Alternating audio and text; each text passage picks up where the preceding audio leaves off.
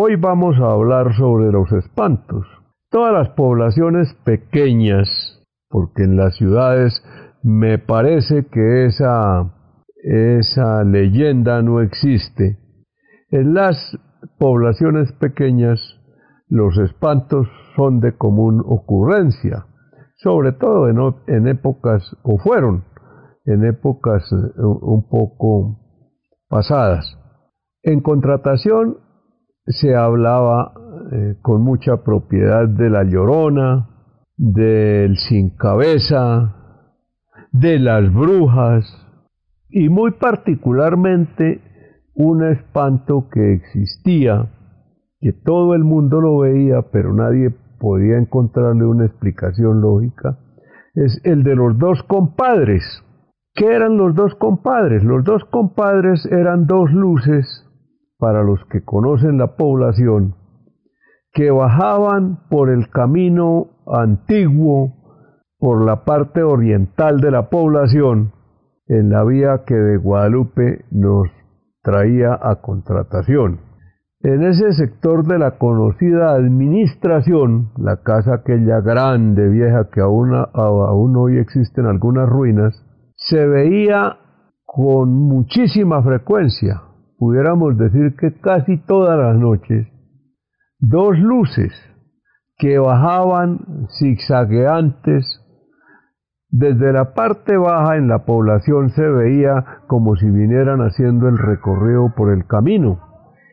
Entonces esas luces llegaban a cierto punto, se estrellaban una contra otra y desaparecían. La leyenda decía que eran dos compadres que venían de Guadalupe y por el camino habían tomado suficiente guarapito como para coger valor y resultaron peleando.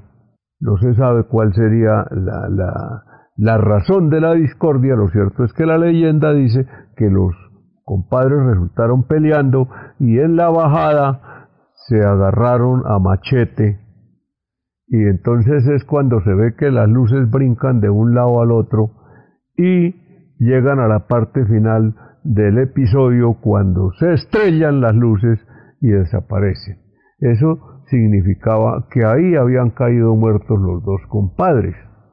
Esa leyenda mm, perduró en contratación por muchísimos años y se, y, se, convertía en un espectáculo. Cuando alguien no quería creer, se le invitaba a que hiciera presencia por ahí eh, a, partir de las 8 de la noche en la plaza. Habían unos escaños que se sentaba uno y miraba hacia la parte oriental, al camino que les digo, y se, se presenciaba el espectáculo. Eso lo vi yo y puedo dar fe de que lo vi. ¿Sí? Igual con la llorona. La llorona también aquí eh, era un espanto muy, muy común y corriente. La gente hablaba muchísimo de que la oían, que anoche bajó por tal parte, que antenoche bajó por tal otra, que esto y que el otro, la oían. Y yo puedo decir que personalmente también la escuché.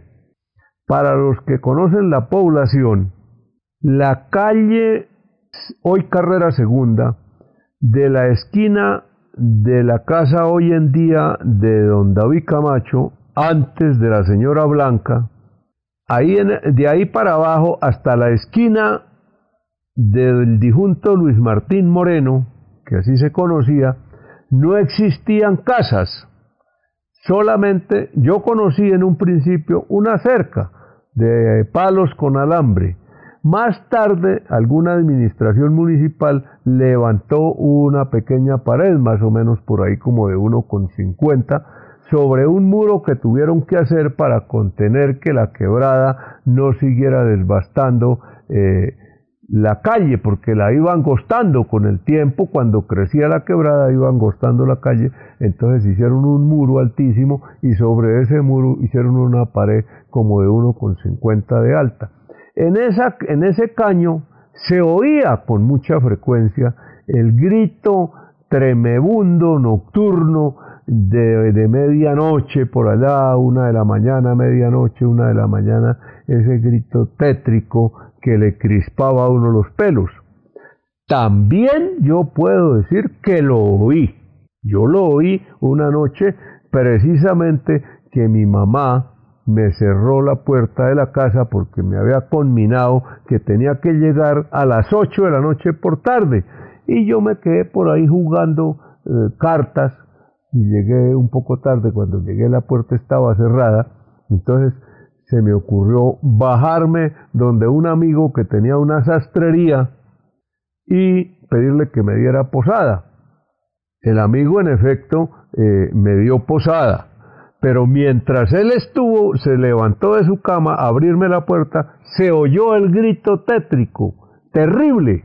Yo quedé casi muerto, paralizado ahí frente a la puerta de la, de la habitación de mi amigo, y él también escuchó el grito. Él también escuchó el berrido tremendo, ¿sí? Por eso puedo decir que yo doy fe de que eso existió, porque se dice, no, eso era que usted estaba nervioso, pero estábamos nerviosos los dos, mi amigo y yo. Él que estaba acostado en su cama, tranquilo, sin ningún sobresalto ni nada, lo escuchó también, igual que me ocurrió a mí.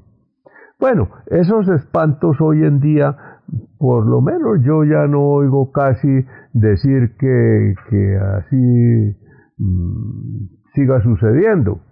Y yo por casualidad vivo en una casa que tiene conexión directa con el caño de que les estoy hablando y donde se oían los ruidos, los, los berridos, los gritos. No he visto nada ni he oído nada y tengo 30 años de vivir en esta casa. ¿sí? Pero la historia es esa y se cuenta así porque así ocurría los eh, algo otros que tenían otras historias de un oían pasar un caballo en tropel que arrastraba unas cadenas yo eso no lo oí nunca sí eh, así las brujas tampoco eran escasas la gente decía anoche me cayó una bruja en el caballete de la casa y que por qué no, porque eso se siente aletear y se siente cuando eh, cae y clava las uñas en las tejas para sostenerse y no sé qué, y la gente le ponía toda la cosa y decían que se escuchaban las brujas de noche también llegar a las casas. Esas son más o menos las narraciones de los espantos que por aquí en contratación se escuchaban.